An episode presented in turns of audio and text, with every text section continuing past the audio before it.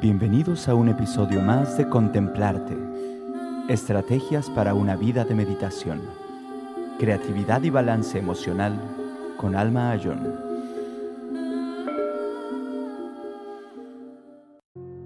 Es una enseñanza del Buda que se llama las tres marcas de la existencia o las tres características de la realidad, que son esta impermanencia, esta idea de que todo fenómeno condicionado es insatisfactorio. Mientras le proyectemos a las cosas que nos van a durar y nos van a hacer felices por siempre, sufrimos, estamos insatisfechos, porque las cosas no son lo que esperábamos. Mientras le proyectemos a las cosas que son intrínsecamente negativas y que nos van a hacer sufrir, también estamos insatisfechos porque creemos que las cosas van a durar y que no van a cambiar esas circunstancias o esos problemas. Entonces hay que buscar esa ecuanimidad, ese punto medio y entender que esos condicionamientos son los que hacen que se genere esa insatisfacción y que por eso percibimos el mundo de esta manera. Y esta última característica de la realidad, que es que nada existe solito, independiente, separado de todo lo demás. Igualmente nosotros estamos en interdependencia con todo, con todas las cosas, con todas las personas, con los animales, con todo el universo. Y que lo que ellos hacen y lo que nosotros hacemos impacta nuestra felicidad y la de ellos. Entonces, por eso es tan importante cultivar las virtudes del corazón, el amor bondadoso, la compasión, la empatía, la ecuanimidad, paciencia, la generosidad. ¿Por qué? Porque eso impacta nuestra felicidad y la de los demás. Entonces, estas tres características, síganlas buscando en toda la realidad, observen las cosas y digan, a ver, a ver, este objeto, este celular, ¿es permanente o es impermanente? Y observa lo que te dice tu experiencia. A veces parecen las cosas muy sólidas, como que no están cambiando en ese instante. Si las vieras con un microscopio, te darías cuenta que están cambiando momento a momento. Pero puedes hacer un análisis de inferencia. Puedes decir, ah, bueno, este teléfono antes eran unas partes, las pusieron juntas y luego de algún modo llegó hasta mí y yo lo etiqueté como mío. Pero en el futuro te puedes ir a 10, 20, 30 años en el futuro y decir, seguro va a cambiar. Y eventualmente esas partes se van a separar y se van a transformar en otra cosa. Ese análisis lo puedes hacer con tu casa, con un carro, con cosas que parecen muy sólidas. Y también darte cuenta en tu experiencia qué tanta insatisfacción surge cuando le estás proyectando a las situaciones o esperando o demandando que duren, que te den felicidad, que sean perfectas, que no te decepcionen. Generalmente terminas decepcionado o decepcionado, ¿cierto? Bueno, estas son las tres marcas, las tres características de la realidad. Nos ayudan en esta práctica de análisis. Es una de las prácticas vipassana, que es esta visión penetrante de la realidad, este, esta investigación en la realidad. Son estas prácticas las que nos ayudan a conocernos y a conocer la realidad y a desarrollar esa sabiduría que contrarresta la ignorancia, que es una de las causas del sufrimiento y de dónde surgen las aflicciones mentales del apego y de la aversión y todas las demás aflicciones mentales porque estamos mal interpretando la realidad. Bueno, ¿tienen alguna pregunta o comentario? Sí, la, tercera característica que en el trabajo es, anata, ¿no? Pero ¿qué tiene una relación con el vacío, con suñata en el Mahayana? Sí, este anata es la palabra en Pali para mm. describir esta ausencia de identidad sustancial. También se le llama vacuidad, pero a veces esa palabra decimos, ah, todo está vacío, como que pensamos que no existe.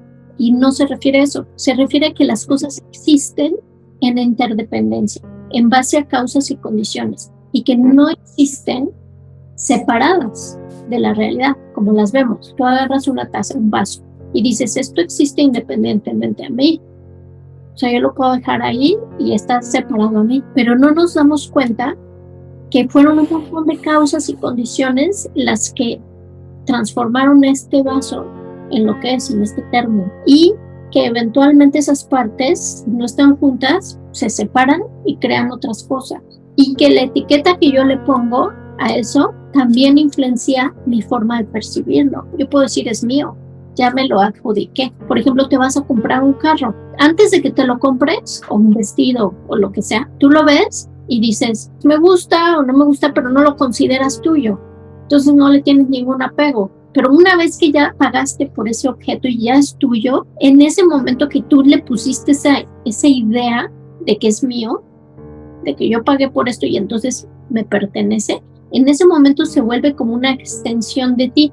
Si te lo maltratan o te lo roban o, algo le pasa, sufres. ¿Por qué? Porque te identificaste con ese objeto y le proyectaste, ¿sí? Una existencia que no tiene. Entonces eso pasa, por ejemplo, con las etiquetas que le ponemos a los países y las fronteras que creamos. Sí existe México, sí existe Estados Unidos, sí existe Argentina, en un nivel relativo, interdependiente, porque todos estamos de acuerdo en que exista de esa manera, pero no existe en realidad, realidad, independientemente de nosotros que estamos decidiendo eso.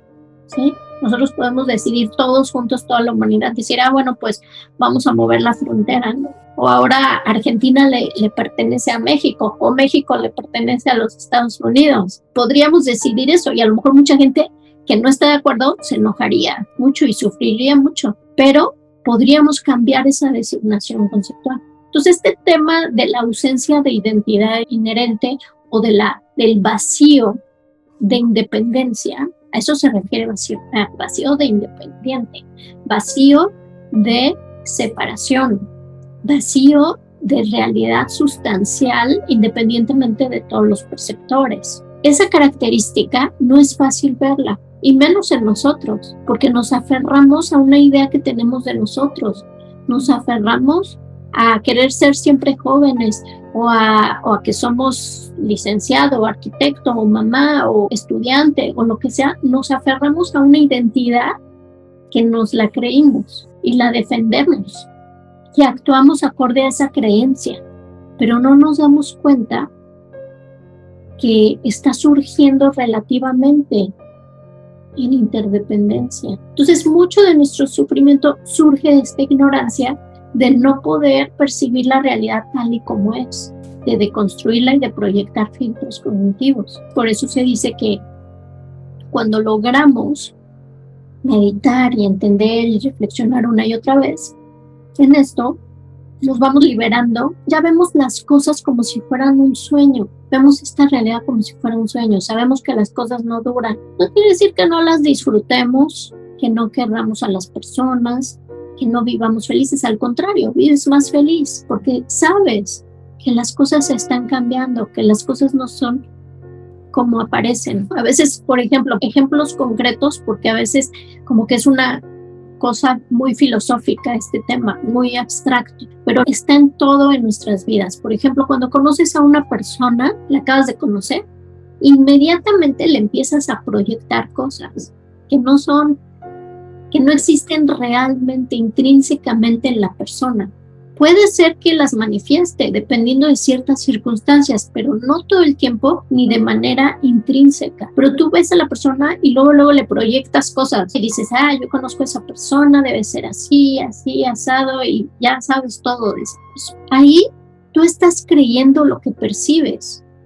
Pero esa persona, a lo mejor en ese momento particular en el que tú te la encontraste, a lo mejor está actuando dominada por el enojo o por el miedo o por la arrogancia, pero no quiere decir que todo el tiempo sea así, sino que se manifestó por un instante así y tú lo reificaste, lo congelaste y le atribuiste identidad sustancial. Entonces a lo que se refiere esta característica es de que esa persona no existe como aparece, está vacía de eso que le proyectaste.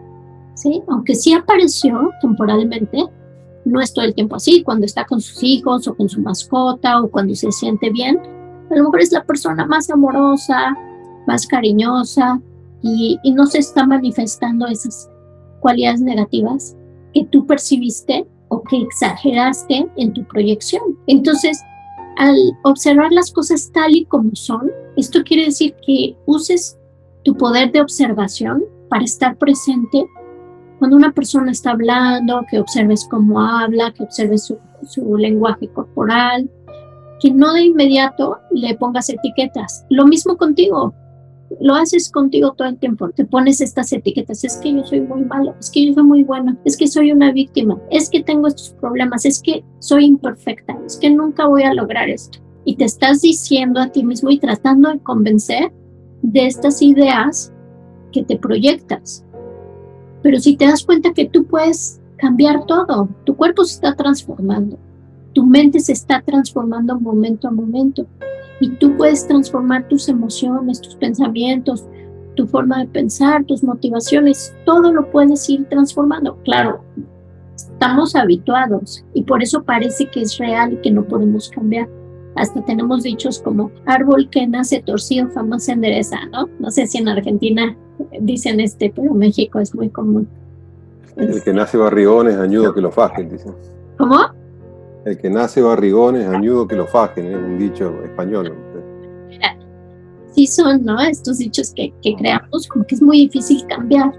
Claro, es difícil porque estamos habituados y para eso meditamos. La meditación es familiarizarnos en un nuevo entrenamiento para crear nuevos hábitos, para ver la realidad de diferente manera, para quitarnos esos conceptos y poder entrenarnos en desarrollar esas virtudes, esas cualidades que queremos desarrollar nosotros. Pero requiere entrenamiento, es como ir al gimnasio, pues no de la noche a la mañana, si tienes un hábito de nunca hacer ejercicio, pues no vas a cambiar haciendo un día de ejercicio, pero si te entrenas todos los días o tres veces por semana, vas a empezar a notar esa transformación, ¿cierto? Tu cuerpo lo puedes transformar, nos consta, a través de la alimentación, del ejercicio, etcétera. Bueno, la mente se le puede transformar a través de la meditación y hay estudios que nos muestran que el cerebro antes se creía que no se podía transformar, pero en realidad es muy plástico, tiene neuroplasticidad. Y cada vez que reafirmamos un pensamiento positivo, esas conexiones neurales se refuerzan. Y cada vez que nos creemos una idea negativa y le estamos dando vueltas y vueltas, también estamos transformando nuestro cerebro. Entonces, ¿qué queremos experimentar? ¿Cómo queremos ver la realidad? Ahí podemos empezar a hacer cambios. No sé si, si alguien más tenga alguna pregunta o comentario. No, muchas gracias, Alma. Muy padre la meditación y, muy padre todo el ejercicio y escucharte. Ah. Maravilloso, muchas gracias. Hay una cosa que me gustó mucho y que creo que, que es demasiado importante de la que hablaste durante la meditación y tiene que ver con el poder de aceptar, que lo que no aceptamos nos trae sufrimiento cuando experimentes eso, cuando te, ahí decimos nosotros, te cae un 20. O sea, como que dices, ah, algo te llegó ahí, que dijiste, sí, por ahí va, o algo entendiste en ese momento. Ahí, cuando uno hace la meditación y analiza y de pronto dices, ah, esto me hace sentido, o lo percibo, o lo entiendo, de pronto quedarte ahí unos minutos descansando en esa experiencia de entendimiento hace que el análisis no se quede solo a nivel intelectual, sino que lo podamos bajar, interiorizar y para eso es la meditación. Hacemos un poco de análisis, como viste, así como organizadamente, reflexionando en ideas y cuando llegas a una conclusión o algo que te hace sentido con tu propia experiencia, entonces te quedas ahí y lo asimilas, dejas que se asiente esa experiencia. Y esto es meditar, entonces es reflexionar contemplar, meditar y dejar que se absorba nuestra experiencia. Gracias por compartirnos tu experiencia y gracias a todos por venir a esta meditación. Nos vemos la próxima semana. Muchas gracias. Vamos a terminar dedicando, así como hicimos una motivación al principio, siempre hacemos un cierre de la meditación para darle intención, motivación y cultivar este balance conectivo, balance de las intenciones y inspiraciones. Entonces, Simplemente tómate un minuto para dedicar esta práctica, este trabajo interior que hiciste. Dedícalo para lo que tú quieras, para tus proyectos, para tu propia transformación interior, para que cada vez sea más fácil meditar, entrenar a la mente, hacer esas transformaciones, entender mejor la realidad y que podamos hacer esto no solo por nuestro beneficio, sino para el beneficio de los que nos rodean. Gracias. Gracias. A ti. Gracias. Buenas noches. Buenas noches.